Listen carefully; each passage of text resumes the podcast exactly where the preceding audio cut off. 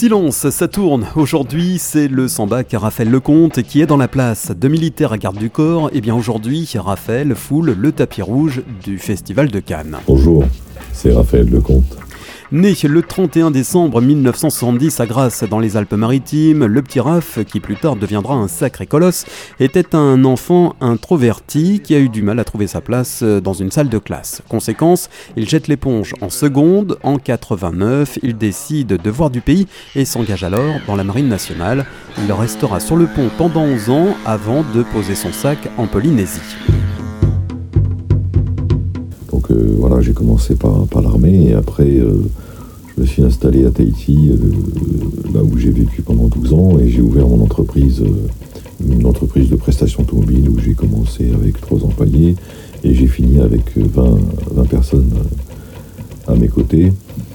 Ensuite, je suis retourné en France et après avoir galéré un peu, c'est le seul mot qui convient, euh, je me suis, j'ai mis longtemps à, retrouver ma place dans la société française, euh, qui administrativement euh, m'avait fait quelques complications. donc je me suis tourné vers le métier de garde du corps, qui n'était pas forcément quelque chose qui était prédisposé, mais en, justement en, faisant cette recherche dans ce qu'on est capable d'offrir à, un métier, ça, ça devenu une évidence. Et donc j'ai pu faire une belle carrière de 10 ans où je suis passé par euh, une belle institution qui est euh, l'ONU. Et euh, après, je me suis occupé de PDG du CAC 40, dont le dernier pendant, pendant presque 6 ans. Sa carrure, son charisme l'entraînent ensuite vers un tout nouveau métier, celui du 7e art, où là, Raphaël se retrouve face caméra. Bon, silence plateau s'il vous plaît. Moteur.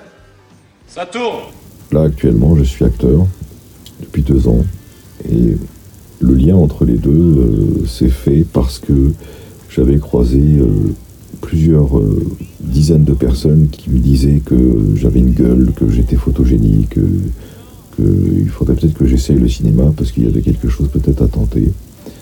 Et donc c'était quelque chose qui était enfoui dans, dans ma mémoire, mais auquel j'avais pas prêté attention parce que j'étais pris dans, dans mon métier de garde du corps quand j'ai arrêté ce métier qui était euh, passionnant mais très, très fatigant, ces souvenirs-là me, sont revenus et euh, bah, je suis allé sur Facebook. J'ai dit ok, bah, il doit certainement y avoir quelque chose à, tenter.